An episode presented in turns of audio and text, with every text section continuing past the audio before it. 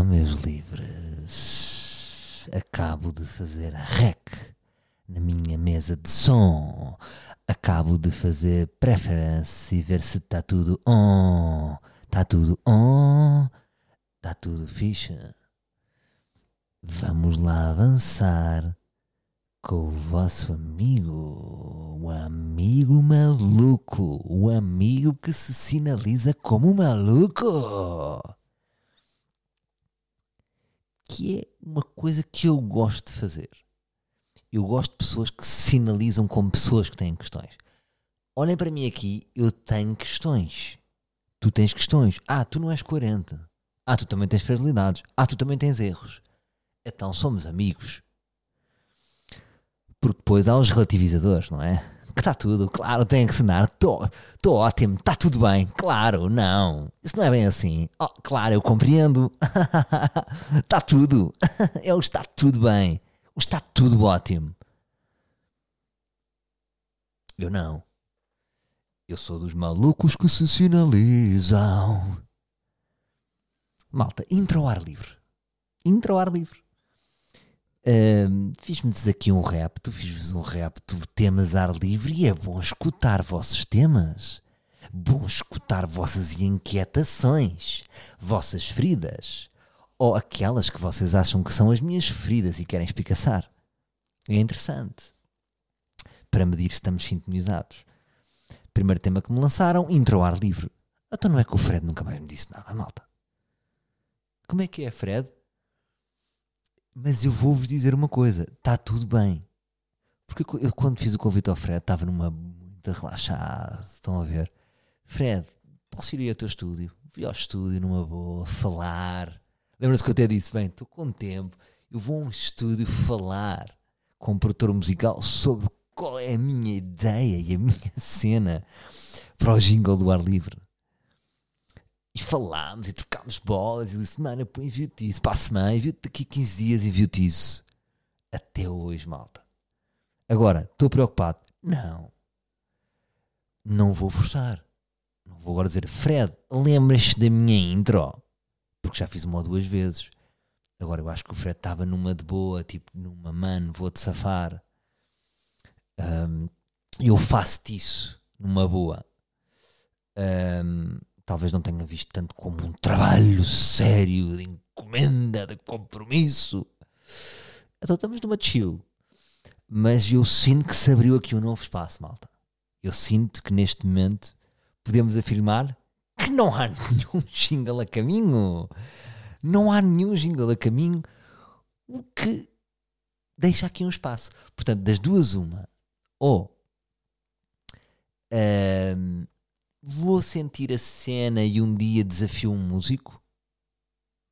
Ou, por exemplo, há um concurso de música de jingle do ar livre.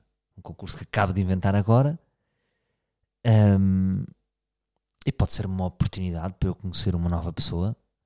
Um, esse criador do jingle e convidá-lo e falarmos aqui no ar livre. Não sei o que é que lhe posso oferecer mais um, como é que posso compensá-lo? Temos que arranjar aqui uma, um prémio, não é?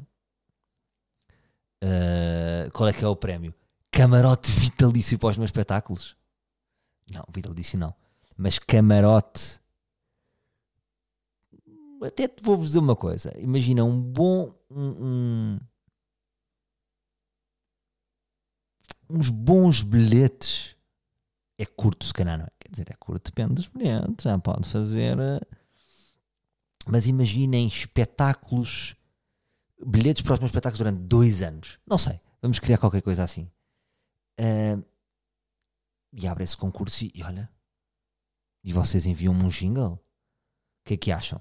De haver aqui, para sentir o, os artistas musicais do ar livre. Quem é que está desse lado? Quem é que estava disposto a avançar aqui para uma para uma intro ao ar livre. Mas não sei, também não vou forçar muito, não vou fazer um concurso oficial. Mandei esta lasca, mandei lasca, não, não quero estar a forçar muito. Seguindo, temas, temas, tenho boeda temas que vocês me enviaram. Boeda, odeio dizer a palavra boeda. Digo boeda e arrependo-me. É feia a palavra. Já, não, já é uma roupa que não que não me assenta bem. Eu quando digo boeda, sinto que estou a usar os patins em linha que estão em casa do meu pai. Que já nem uso e de repente estou de patins em linha a dizer. Tenho que prosseguir. Há palavras que nós temos de deixar para trás. Boeda, desculpa, tivemos juntos imenso tempo. Uh, agora, já não me estás a permitir avançar, porque eu, se eu digo boeda, uh, já não vou adjetivar, já não vou, já não vou criar nada, porque o boeda fecha tudo. Um, como é que foi Madrid? Foi boeda fixe. Fim. Fim de descrição de Madrid. Acabou Madrid. Está ao abrigo do guarda-chuva boeda, que não quer dizer rigorosamente nada. Portanto, eu proponho-vos que vocês também abandonem a palavra boeda. E top, já não vou falar, mas pronto, boeda. Boeda torna-nos preguiçosos, não avançamos, não, não criamos novas palavras, não. Não, no fundo é não. Uh, mas isto para vos dizer o quê? Uh, olha, já não sei onde é que ia, estou todo perdidão, mas vou avançar aqui então para temas. Um, tinha só aqui dois temas antes dos vossos temas, que, que é o seguinte: lâmpada. Tinha aqui anotada a palavra lâmpada, porque hoje fui aquele aquele homem de família que resolve, manos. Eu hoje estou emocionado. Eu hoje fui um homem de família que resolve. Sabem aquela expressão? É pá, aquele homem não muda uma lâmpada. Que é uma expressão que eu sempre gostei. Eu hoje mudei uma lâmpada. E não é uma lâmpada qualquer, não é? Quando se diz essa expressão, uma pessoa que não, que não se mete num banquinho e faz um. Não. É, é, é a casa de banho, que é a luz de foco que está dentro da banheira, complexa. Tive que esperar que as águas do banho secassem, houve nenhum coisa. Então era uma luz, a luz do foco, portanto são aquelas luzes que estão, que estão encastradas na parede, não sei se esta é a expressão correta, então tive mesmo que usar a minha caixa de ferramentas. Pai, é engraçado quando eu puxo da minha caixa de ferramentas e passo pela minha família e a minha família é estranha. É quase como se eu tivesse vestido com um pós mexicano. Uh, quem é este pai que está vestido de mexicano? Portanto, não são as minhas roupas estar vestido de, de Max Matt. Uh, então fui uh, abrir abri a situação porque não estava completamente fundida. E quando eu digo fundida e estar fodida também é uma palavra muito perto, não é? Fundida, estava toda fodida. Não, porque ainda havia luz. É uma luz. Eh, aquela lâmpada LED de foco vai morrendo. Uh, a luz vai ficando frágil. Estava com um tipo 14%. A minha mulher disse: ah, Estamos com um problema, a luz da casa de banho não há. Está triste a nossa casa Ela só diz, a nossa casa de banho está triste. Um, é engraçado porque é uma impossibilidade a casa de banho estar triste, não é? Mas a luz da casa de banho é que nos faz a nós tristes estando na casa de banho. Mas não se preocupa, porque aqui o brigo, o brico maroto disse: estava num dia forte, estava num dia ténis de manhã, logo em nove, portanto, pai que foge de manhã, pai que compensa à tarde. Mas forte, forte como o Hulk. Desculpem estar a usar este, este, este, este universo tão infantiloide, mas é que o meu filho é fixado no Hulk. Portanto, eu próprio sou o Hulk. Um, é assim como vejo. Um, isto para vos dizer o quê? Ah, e portanto, um, o que é que acontece? Quando eu desfiz o foco, há ali um problema para voltar a colocar o foco. Já não dava, caiu uma mola. Sabem quando cai uma peça e vocês. Pff, é aquele emoji mind blowing. Serve para De onde é que vem esta mola? Fui à net por ver como meter foco LED na parede. Qual era o problema dos vídeos do YouTube? Vem-me para a construção da obra inicial. São gajos vestidos de três das obras a partir paredes e a criar buracos. Eu só queria de onde é que vem aquela mola. Bem, fui uh, comprar uma lâmpada. Não via numa primeira fase lâmpada, tive que ir a um sítio, houve uma busca, houve aqui um guerreiro, não é? Um autêntico guerreiro que no seu domingo abdicou da sua família completamente que estavam três doentes em casa e abdicou de, estarem a tossir para mim para ir solto por aí procurar lâmpadas. Para mim conta como sair à noite. Solto, ouvir música, ouvir o chofer do Regula, a sentir-me especial por estar, por estar a resolver um problema. Porque é isto que eu também percebo. Quando um homem sai de casa para resolver um problema, é diferente. Então, se ele traz a solução, meus amigos, até puxa a libido para cima. Chego, pau, aquilo ali não dá. Ainda jantei a pensar o problema, ainda a ver vídeos do YouTube. A família via que eu estava preocupado. Seria mal falhar. Muitas vezes falhei, mas não hoje. Hoje não ia falhar. E lá arranjei uma solução. Eu não sei se era assim que estava, mas é assim que me faz sentido. Se por acaso a minha mulher morrer eletrocutada, entretanto, eu ia-vos pedir, malta, que guardassem entre nós. Pela nossa relação de amizade. Um, e pronto, lá consegui. E agora a minha filha disse-me uma coisa, foi uma coisa muito estranha. Porque a minha filha um, teve um comportamento parecido com a minha mulher, que é como eu raramente faço trabalhos domésticos, quando faço, eu estou a fazer um trabalho doméstico, imagina, estou a arranjar uma mesa, a encaixar um banco e vê-se que estou que estou ali entretido, eu olho para lá e a minha mulher está a olhar para mim com ar e dizer assim: És tão querido. e eu vejo que ela está derretida comigo por eu estar a fazer uh, bricolagem.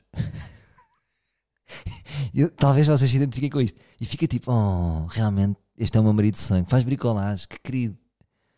E não é que hoje, quando eu vou buscar a minha filha, portanto, eu fico fofo quando faço bricolagem.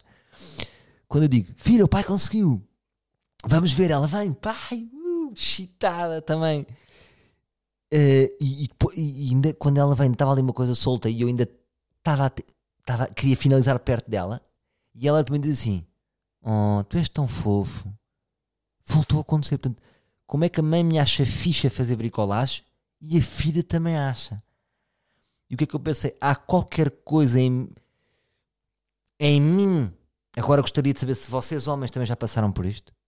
Que, que eu já sabia que talvez as mulheres apreciassem os homens. Agora, a minha filha apreciar que o pai faça bricolagem. O que é que é? É a minha cara, por exemplo, uma cara a olhar para o telemóvel. Quando eu estou a ver telemóvel, a ver Forza quanto é que está o. Quanto é que está a França-Polónia? É, é não é, um, não é um pai querido, não é, não, é, não é um marido querido. Agora, há qualquer coisa no entretenimento, no estar a resolver um problema da casa, que tanto funcionou com a, com a minha mulher com a minha filha, ambas me acharam fofo. Sou um brico fofo. E arranjei-vos um grande conceito. Estou bem excitado com este conceito. Bri, brico fofo. Olha, isto é para stand-up, claramente. Não é malta? Vencedor. Sou um brico fofo. Agora, será que só me acham fofo porque eu nunca faço, não faço nada em casa? Então fico fofo porque quando faço é tipo o. É uma estrela cadente. É raro, é um fenómeno raro. E vocês que fazem sempre, se calhar ninguém vos acha fofos. Não sei. Mais, queria só aqui uma nota. Isto vai ser mesmo de sambadalho hoje. Tinha aqui Canadá, porque a semana passada fiz aqui uma figura ridícula a dizer: Ei, a curto é o Canadá, o Canadá é que está a jogar. E depois o Canadá foi eliminado e levou quatro batatas. Até tinha chegado a dizer a semana passada Canadá. Mas depois sinto que expliquei mal. Muitas vezes acontece isso. Às vezes aqui no podcast ou ir a outros podcasts, a pessoa fica a meio de algumas explicações. Que é o seguinte: o Canadá é como se jogasse muito bem nos dois terços e falta aquele um terço. É como se não tivesse quadrado. É tipo, é das melhores equipas, mas sem rematar. Esqueci-me desse pormenor. Porque depois chegam e não, não materializam. Mas, tá, mas pronto, estão nos dois terços. Falta ali uns 20, falta ali uns uns 33% para, para se tornar uma boa seleção. Mas é muito atrativo aqueles dois terços. Uh, agora, comparando o Canadá, eu sinto que a jogar ténis, eu, eu sou canadiano. Sou. Hum, neste momento eu sou. Deixa-me apontar aqui a nota ténis Canadá. Gostei disto. Ténis Canadá também é um conceito. Brico fofo, ténis Canadá. Porque eu neste momento. Eu, e é aqui o meu desabafo também de fragilidade e de daquele lado que vocês gostam, do lado da derrota, do lado um, de um gajo que não ganha, no fundo é isto.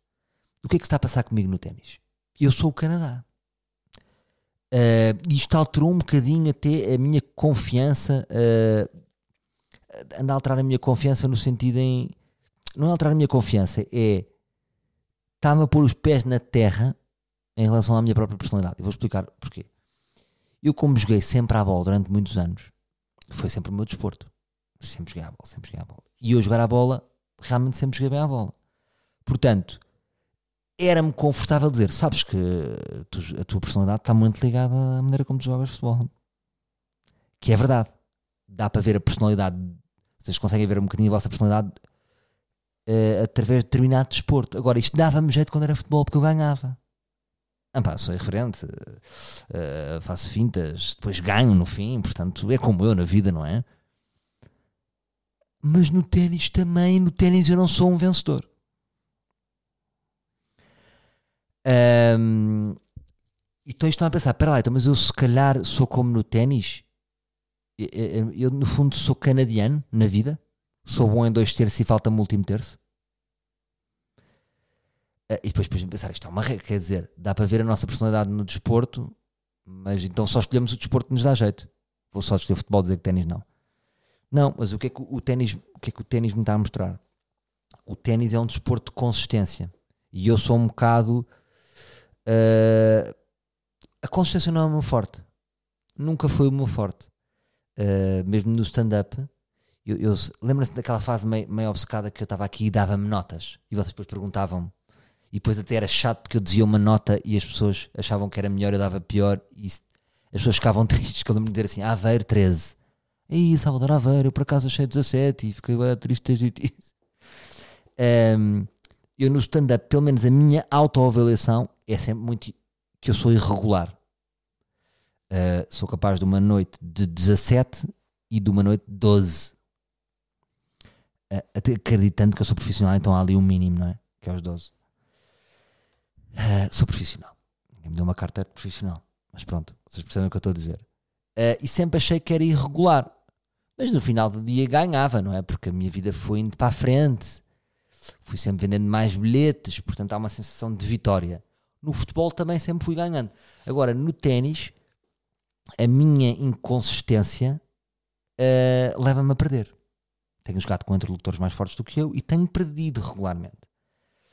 Um, isso chateia-me. Chateia-me, mas ao mesmo tempo está-me a pôr num ponto factualmente como está-me a pôr num sítio em que factualmente eu sou perdedor e nunca tinha estado num sítio assim porque uh, na minha profissão é subjetivo. No futebol ganhava, imaginem. E agora no ténis, claro, assim, podia-me estar a rodear de jogadores mais fracos, mas não interessa. Para onde eu quero ir, uh, tenho perdido. O meu ténis está sempre a evoluir, tenho evoluído, tenho chegado mais perto dos meus opositores, mas uh, isso coloca-me nesse ponto que me chateia, ao ponto de eu pensar que eu tive, tenho um amigo meu que está num coach e ele falou-me de um coach.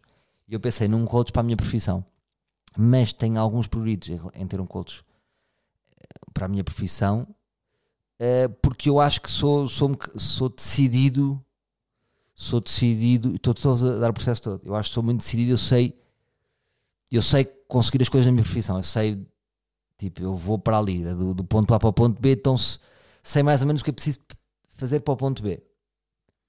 Isto é o que eu acho de mim. E pode ter aqui falhas para vos dizer o quê. Agora, no ténis, se eu estou a ver que eu sou inconsistente, será que eu também tenho cristalizado alguma autoimagem sobre mim em relação ao meu trabalho? E, e, e poderia crescer nesta. Como é que eu ia dizer? Se, se eu sou inconsistente no ténis, talvez seja também na minha profissão e na minha vida. Uh, então, será que eu devia ter este coach para cruzar estas duas áreas? Porque eu acredito, imaginem, quando eu uh, for superior a estes meus adversários, que é o meu, é o meu objetivo, um deles é o meu treinador, que é difícil, porque ele foi treinador toda a vida. Um, será que isto me vai dar mais consistência na minha profissão? Percebem? Porque eu estou com aquele objetivo, com aquele objetivo de me tornar melhor no ténis e consistente. Porque imaginem, Uh, outro dia estive a ganhar 6-1 e depois perdi. ganhei 6-1, depois perdi o segundo e fui perder o terceiro, que estava a ganhar 2-0. Uh, hoje de manhã perdi o primeiro 6-2, depois estava a ganhar 4-4 e pensei para mim, já está a ganhar, este gajo está completamente morto. Porque isto é uma técnica que o meu treinador tem, dava-se a dar como morto. Tipo, dava-me a dar sinais que era como quem diz: Ó oh, pai, eu vou-te deixar ganhar, eu vou, vou jogar até ao fim este jogo só por cortesia, já me ganhaste. E eu, como tive piedade, um, alterei o meu jogo, perdi. Portanto, mas há sempre uma desculpa qualquer para perder, não interessa. Tipo, outro dia porque me desconcentrei, outro dia porque acho que está ganho. Está-me aqui a faltar algum instinto matador e eu, eu pergunto-me se posso fazer aqui um cruzamento nas duas áreas. Compreendem o que eu estou a dizer? O ténis está-me está a fazer pensar na minha personalidade de maneira diferente. Ou seja, acho que posso não ser tão bom em algumas coisas como eu acho que sou. Percebem o que eu digo? Se calhar, como as coisas me foram correndo mais ou menos bem, uh, chegou, mas se calhar precisava de mais para algumas coisas. Percebem o que eu estou a dizer? E o ténis está-me a, está a, está a fazer pensar nisso e até, e até tenho esta dúvida. Será que quando eu estiver a jogar ténis, pronto, acho que já me estou a repetir, pronto. Se tiver, se, quando eu estiver mais consistente no ténis, será que vou estar mais consistente na vida?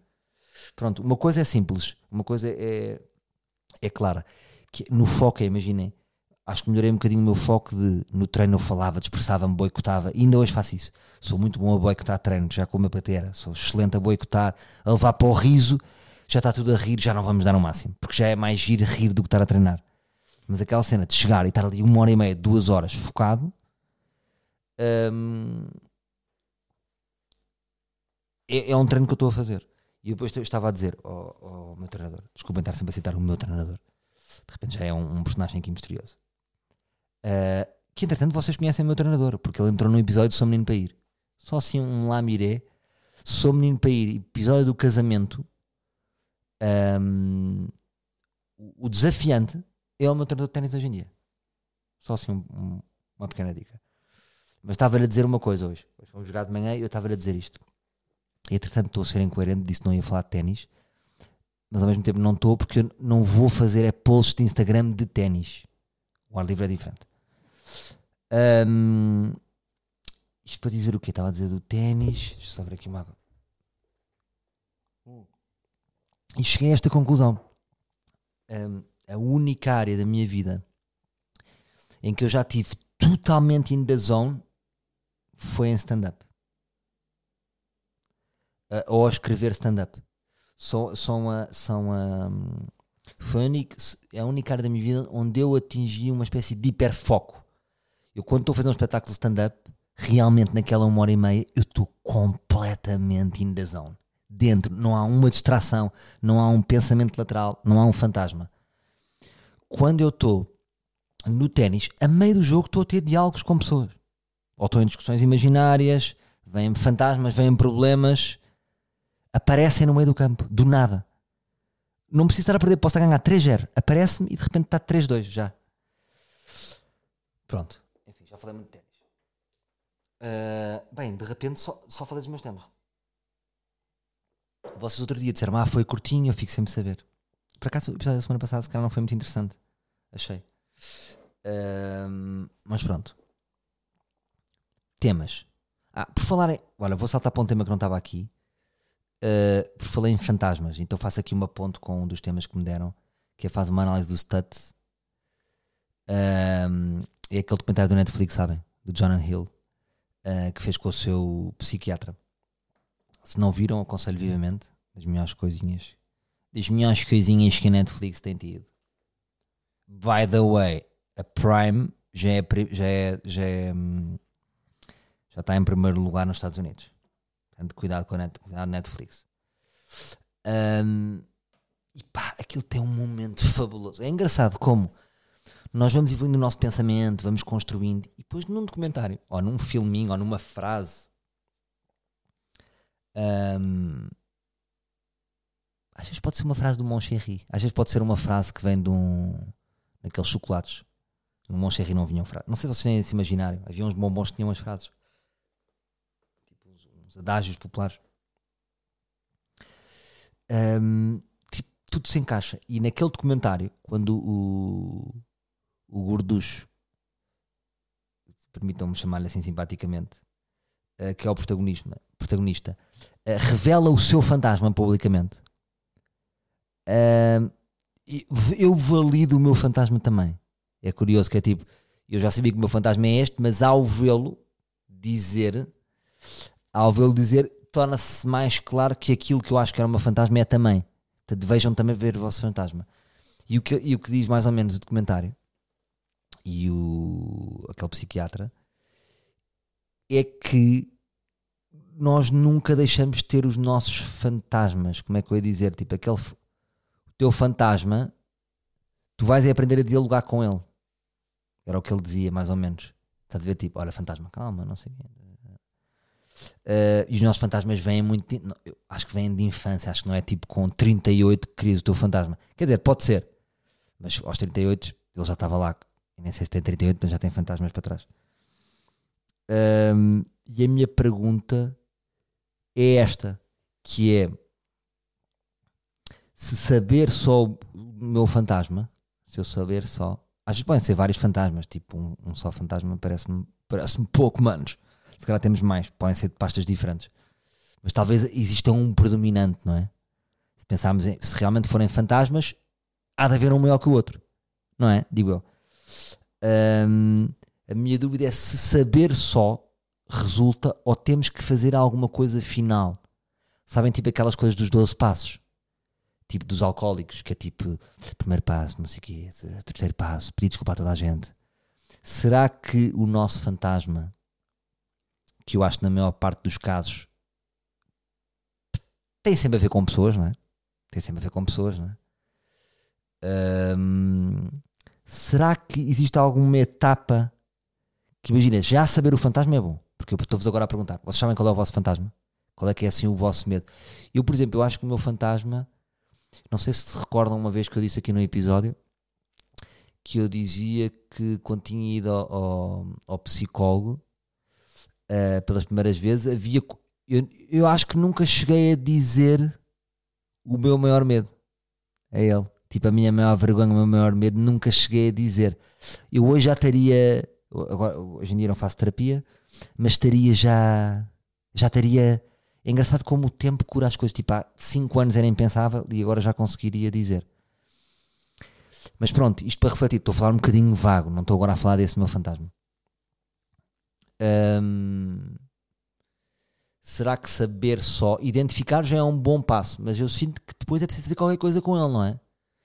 Uh, será que temos que dialogar com as pessoas em caos? Estou a ser muito para não dizer ser não ser direto. Será que temos que chegar a um acordo?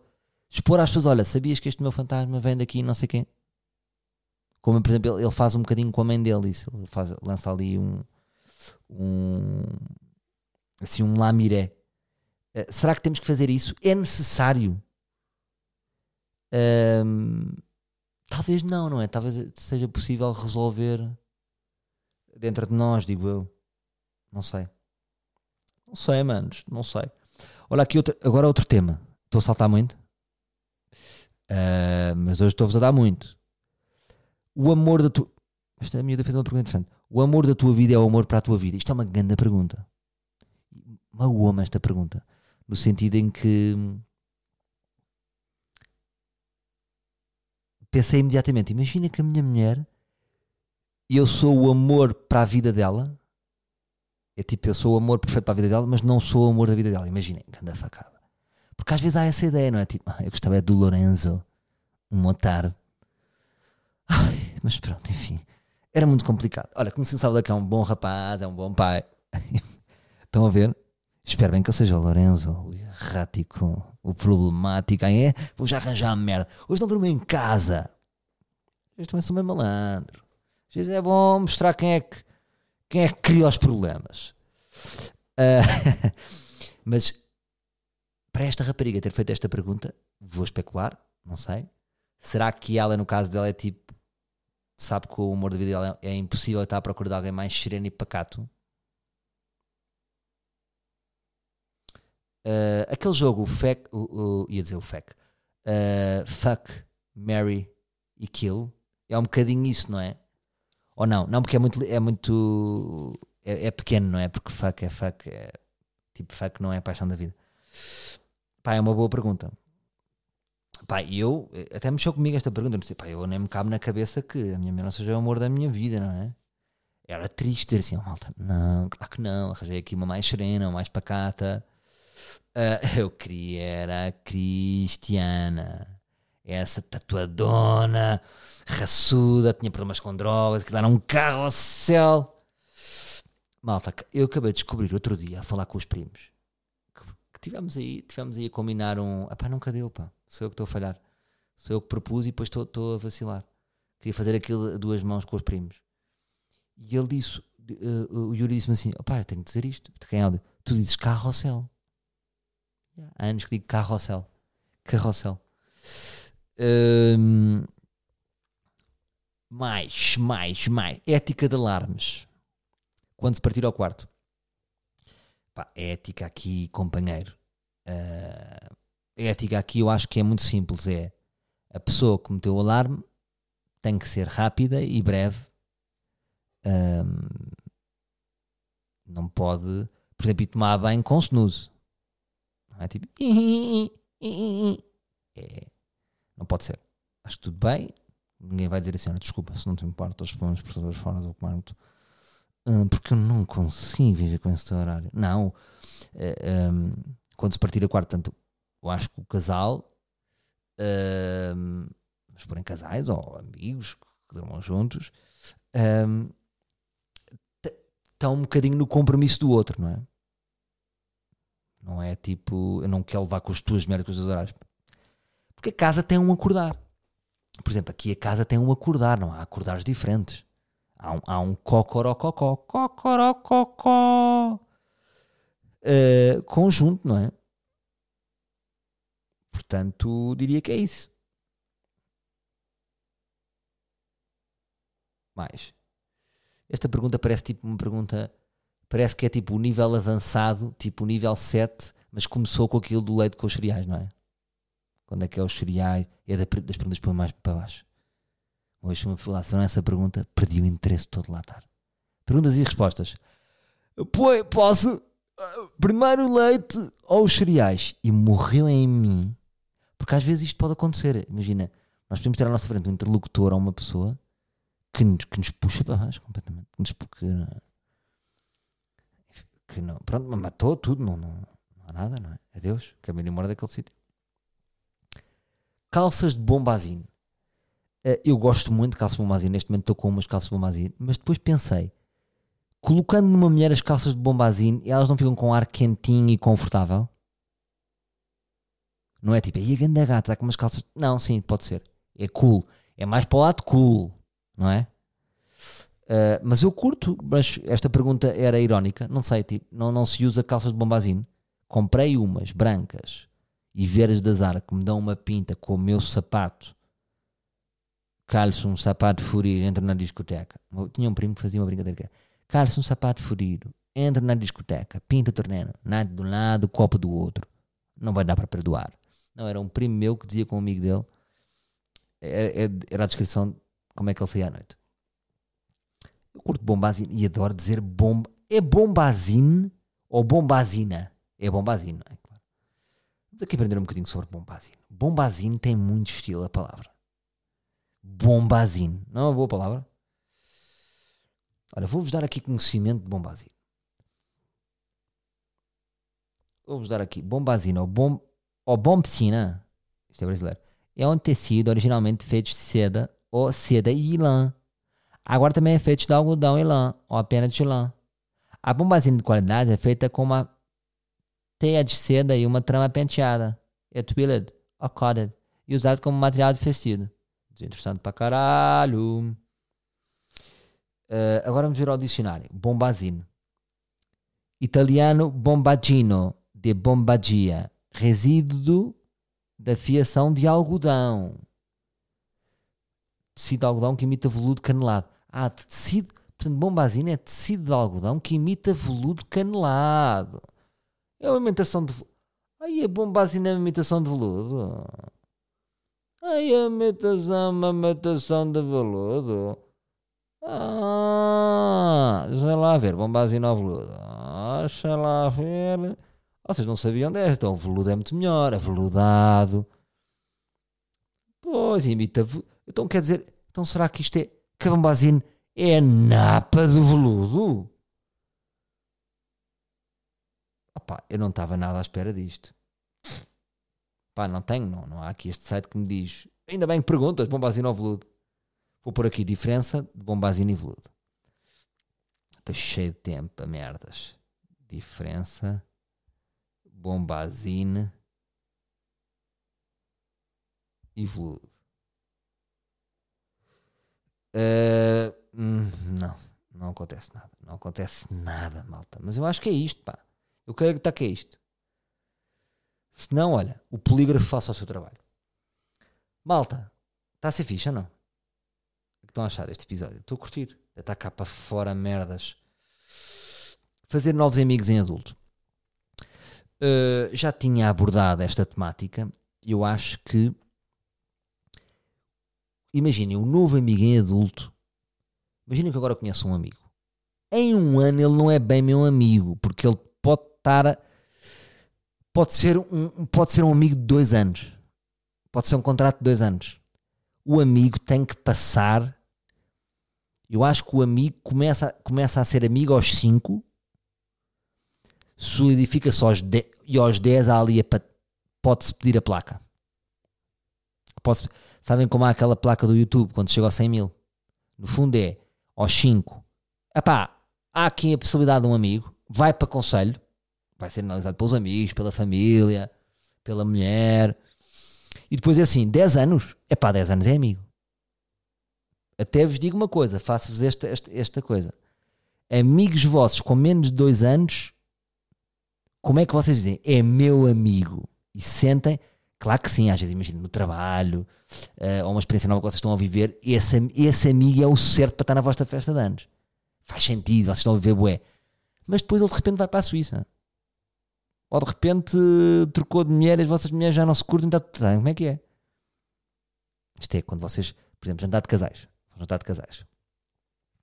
Mas vão no carro, naquele momento no carro, e há uma mulher que diz: Tal era meio, meio estranha, não é? Já foi essa amizade, essa amizade chegou ao fim. Pois é, malta. Um, portanto, é, é, a amizade é um bocadinho como aquelas corridas de obstáculos. Tem que se ir passando. Até podem ser dois, três anos bons, mas que, é que problema é que vocês passaram? Houve ali alguma questão? Não há questão. Às vezes nem há tempo. Então, sobretudo hoje em dia. Eh, então, sobretudo. É preciso. É preciso. Acho que é preciso anos. Que é tipo, porra, há 10 anos já tivemos várias situações e mostrou-se sempre comportamento à altura. Então, mesmo assim, vocês têm amigos há 15 e acabaram com esses amigos. Portanto, nada é volátil. Não é nada é volátil, não é o que eu queria dizer. Nada é, é, nada é fixo, nada é rígido. Claro que pode haver uma excelente amizade, imagina. Para a vossa vida, de repente, pá, houve ali dois, três anos daquele amigo que foi das melhores, mas depois pode chegar a um fim. São amores, não é? Amizade são amores. Uh, agora, sem dúvida, e aqui faço uma homenagem aos meus amigos do Eiras, aos amigos do Banquinho, quem viu o espetáculo Centro das Atenções viram como eles foram homenageados e que é um momento que envelheceu muito bem na minha cabeça.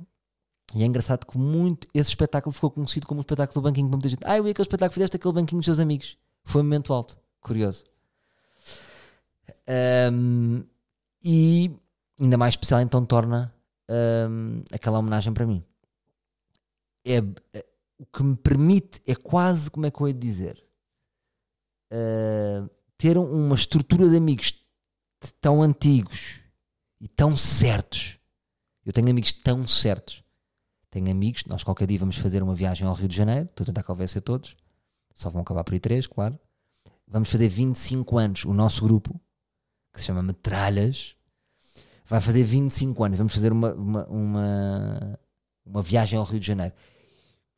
E a maior parte desses meus amigos são tão certos, são tão certos, já não vai haver surpresa, tipo assim, ah não, então o gajo fez isto. Não há nada disso. É só amizade certa. Uh, certa no sentido de há, há tanto amor, há tanto amor uh, uns pelos outros e ter esse grupo tão certo é isso que me permite conhecer novos amigos. Porque tenho conhecer novos amigos com segurança. Porque sei que tenho sempre aquela base. E posso ir, e eles sabem, os meus amigos sabem que eu, que eu, que eu vou e venho no meu grupo e tenho paixões e agora estou com este e agora estou com aquele, eles sabem. Um, e mas eles é que estão nos últimos 25 anos quem está quem, quem tá sempre perto da minha vida que fez parte de todos os momentos são esses meus amigos uh, e isso vai eu já, já conheci as mulheres todas deles uh, as namoradas os pais uh, os irmãos os medos os fantasmas hoje em dia às vezes descubro coisas. Um, pronto, mas é essa, essa, essa estrutura sólida que me permite avançar para novos amigos e que me permite até ter curiosidade, permite-me até. Como é que eu ia dizer? Um, não sei, vocês perceberam o que eu te queria dizer, não é? Uh, portanto, é isso. É isso. É isso acabar sem conclusão de jeito acabar sem conclusão de jeito, malta. Mas pronto. É aqui ao direto. Olha, e vamos terminar. Fim da RFM. Isso é que vocês querem saber, seus macacos. Vocês estão doidos por saber. Agora que eu vos vou dizer, malta? Eu vou-vos dizer isto. Que é assim. Ao longo deste meu percurso de estar aqui a dizer merdas há 20 anos, em vários sítios, para vocês, o que é que eu tenho um, reparado? Que é, ao longo do tempo, todas as coisas que eu quis falar, fui falando. Mas não imediatamente ou na altura em que elas acontecem. Porquê? Porque quando nós vamos demasiado cedo ao pote, eu acho que a perspectiva pode não ser tão interessante. Porque imaginem, como é que eu vos ia dizer? Eu já vos contei histórias aqui que tiveram 10 anos de maturação. É maturação, não é nada de especial. É, é só estarem na minha cabeça. Já achei isto, já achei aquilo. É para passar 10 anos eu acho isto. Mesmo várias merdinhas. Eu às vezes tenho tópicos aqui no ar livre que não vou dizer ali, digo 5 semanas à frente. É preciso tempo. É preciso tempo. Agora, hum, pode ser que eu também nunca diga nada e nem vos conte bem este fim da RFM, porque pode não ter interesse. Há muitas coisas que eu, que eu deixo um bocado passar e concluo à frente que não têm nenhum interesse eu, eu contá-las. Porque não têm interesse, porque imaginem, o silêncio, ou o que as pessoas imaginam, ou a especulação é mais divertida, a especulação que se pode fazer sobre determinadas coisas, do que uh, uma versão minha. Percebem o que eu digo? Pode não haver interesse. Imaginem, eu acho que não é porque. Porque senão às vezes, imaginem também a loucura que é. Não é por. Tipo, a nossa profissão é dizer coisas e perspectivas e ângulos. Então temos que nos pronunciar sobre 100% da nossa vida. Então é estranho, não é? Porque assim seríamos um vómito. Era tipo. Blá, blá, ou seja, há coisas que, a gente pode, eu posso não chegar a nenhuma conclusão. Pronto, sobre o fim da RFM. Claro que tenho várias ideias, mas continuo a achar que o silêncio vale ouro. Literalmente, ouro.